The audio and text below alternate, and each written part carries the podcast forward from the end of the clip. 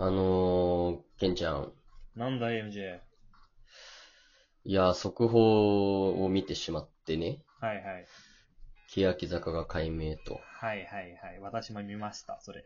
うん。急いでね、これ撮ろうよって話になったよね。そうですね。やっぱりさ、なんはい。かちょっと今回だけは、ちょあのーラジオトークでいつもふざけた話をしてますけども、はいはい。ちょっと本業のコンサルタントっぽい 話し方をしながら、ちょっと真面目にね、進めていきたいなってちょっと思っていて、なんか、もう、俺たちがコンサルタントだって、なん紹介したっけ？いや、きっとしてるんだよ。なんか私、初回の自己紹介まともにできなかったから、私もコンサルタントって思われてなかった気がするああ、そう。まあいいよ、そんなことはどうでも。わ。あでさ、あのー、欅坂が解明したわけじゃない。はい。それについてさ、うんまあいろんな観点で、うんまあ解散に至った理由っていうのはあると思うんだけど、うんうん。それについてちょっと話していきたいなと思うんだよね。はいはい、なるほどね。やっぱさ、その話す観点としてさう、ん。まあ大きく3つぐらいあるかなと思ってて、はいはいはい。あの1つ目があの、一番大きなテチ、平手うん。ちゃんの脱退と、まあもう一個が、まあやっぱり欅って書けないとかでの収録中での態度。とか、あと、最後に、やっぱり欅坂を脱退したメンバーのうん。動向だよね。うんうん多分この三つが大きく、僕は影響してるんじゃないかなと思うんだけど、ねまあ、あの、いうん。一旦、あの、ディスりとかはなしで、うんうんうん。客観的な事実ベースで話していこう。そうだね。かこれ、とりあえずね欅のファンの方が、まあ聞いてる可能性もあるとは思うけど、うんうんうん、まあ決してた、我々は欅のアンチとかでも全くないし、うん。まあ同じみんな坂道グループ大好きだからね。大好きだからね。あくまでもそううん客観的事実として聞いてもらえればなとは思う。うんうん、そうだね。うん。で、やっぱり一番大きいなって思うポイントは、完全に平手ちゃんの手ち手ちの脱退なのかなっていうのがやっぱ思ね。っていて、脱退以やっぱり降ね、活動がなかったからね。まあ、その、なんだろう、PV を撮りたくないとか言って、うん。手ちが行かなかったみたいな、そういう、なんだろう、いろいろな要所要所でのポイント、まあ、脱退に至ったまでのポイントはあるにしても、うん。やっぱりその、彼女のカリスマ的な能力がうん。チームを引っ張っていったな、いたなと思うし、そう、ね。やっぱ彼女に代わるカリスマ性がある人人間が出てこなかったっていう、その、うんうん。マーケティング、秋元康のマーケティングの仕方も下手だ。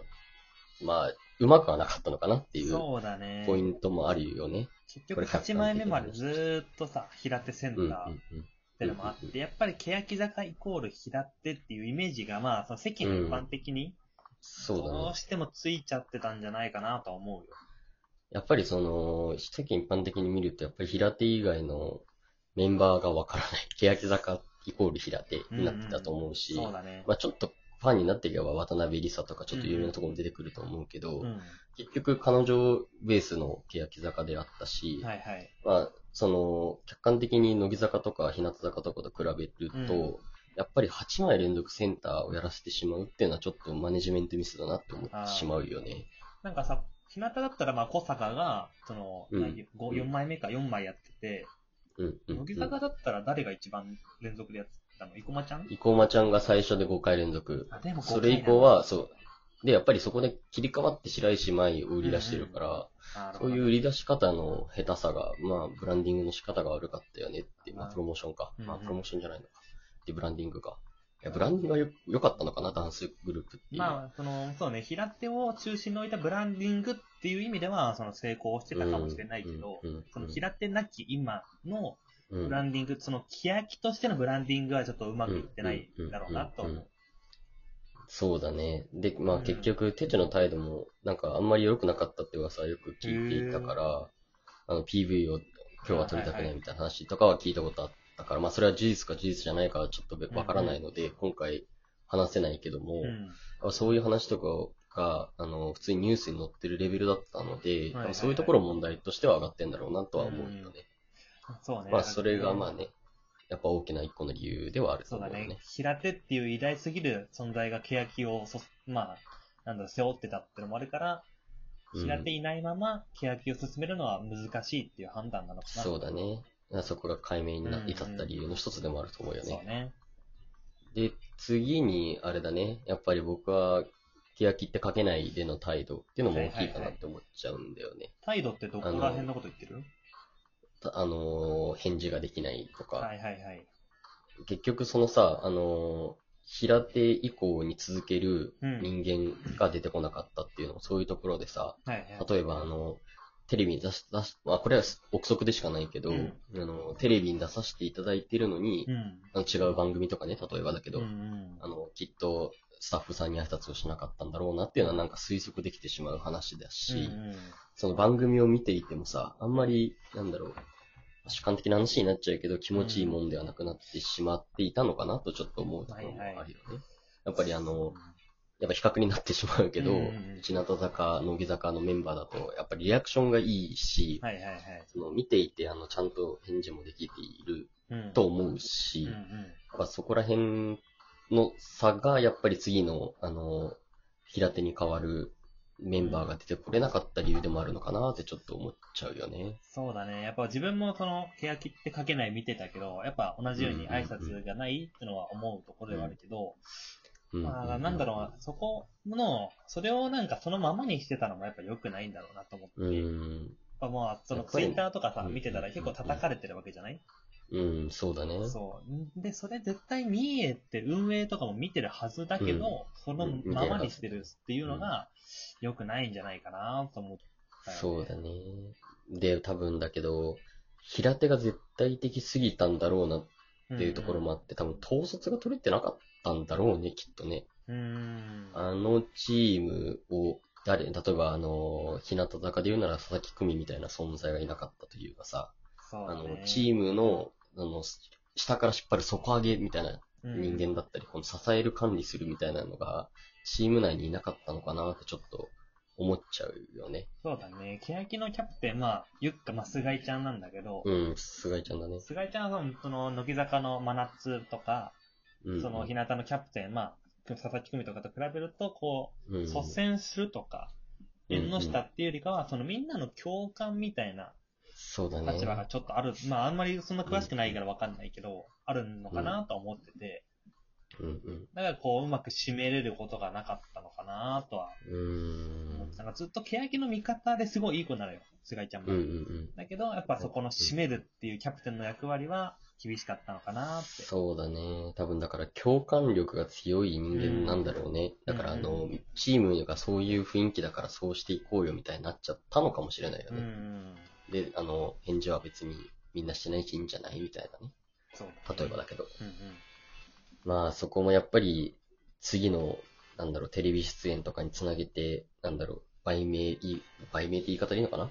がしていけなかったダメなポイントだったのかなうん、そうね。だからここで、その、欅から名前を変えるっていう大きな手こ入れうん。っていう点で、まあなんだろう、メンバーに、まあ、と直接的な叱咤激励じゃないけど、うん、うん。変えなきゃ次のステップいけないぞっていう、なんだろうメンバーへの意図もあるんじゃないかなとはちょっと思ってるこれは完全に主観だけどね。うんうん。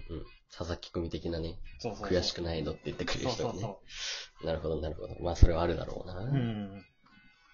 で、まあ、最後に、まあ、これはもう、最終パンチだけど、あの、い、結局最終的に欅坂の印象を悪くしたの誰ってなると、うん。あの、脱退メンバーの YouTube だったりするのかなって思っちゃうよね。まあ、全員が全員ってわけじゃない。まあな、ねるちゃんとかは、まあ別に普通に辞めてっちゃったけど、うん。やっぱ最近辞めたメンツが、ちょっとこう SNS とか、まあうん YouTube とかに出て、まあ問題発言をしているっていうのはちょっと目に余るよね。ちょっとね、うん、続いちゃったよね。続いちゃったねなあこちゃんといい、そうね。鈴本さんといい鈴、本がね。ちょっと過激すぎたのかな？うん。で、まあ、辞めてはいるから当然、欅坂のメンバーじゃないけど、うんやっぱりうん元まあね欅坂っていう、そのネームは背負ってるから、うん。あなんだろう、欅坂に泥塗るっていう言い方はあれだけど、うん。やっぱその辞めたメンバーが欅坂の印象を悪くしてしまったってのは正直あるところ。大きいだろう大きいとね。思うよ。まあ結局、ね、なんだろうね。まとめると何が良くなかったのかって話になってくるけどさ、うん。どうなんだろうね。誰の、なんだろう。誰のとかじゃないんだろうね、きっとね。まあ、こう、歯車がうまく回っていたところもあり、きしんでたところもあり。そうだね。で、きしんだところが重なり、崩れたみたいな感じになっちゃう、そうだ。ね。まあ、すまあ、解明することで、なんだろう、今の現状が変わるのかっていうところがまた難しいなと思うんだけど、だって結局それってメンバーが変わるわけじゃないからさ、そうだね。なんかそこに新しい、解明で新しい風が吹くのかっていうところはちょっと不不安ではあるよね。不安ではあるけど、そこで吹かなかったら、この解明本当に意味がない。そうだね。なんか解明、解明がなんかその、なんだろう、重要ポイントだったのかってちょっと思うよね。うん。解明がそのなんか、コアなも問題だったのかっていうかさね。主要な要因、原因かみたいなところはあるんだけど。まあ、ねえ、なんか、次の、なんだっけ、解明後の名前はなんだっけ、まだ憶測だけど、桜坂じゃないかって言われてる。うんうんうん桜も欅も書けねえよっていう感じかな。桜って書けない。急にバラエティに締めてくんなよ。お前 いやーでもね、なんか、やっぱり坂道グループ、特にね、あの、やっぱり一番勢いがあったようなグループだったしさ、うん。まあ失速もあるんだろうけど、今後も桜坂になるかわかんないけど、まあ、そううまくいってほしいところだね。ね。うん。じゃあそろそろお時間なので、ケンちゃん、お会計、皆さん、桜、酒。またね。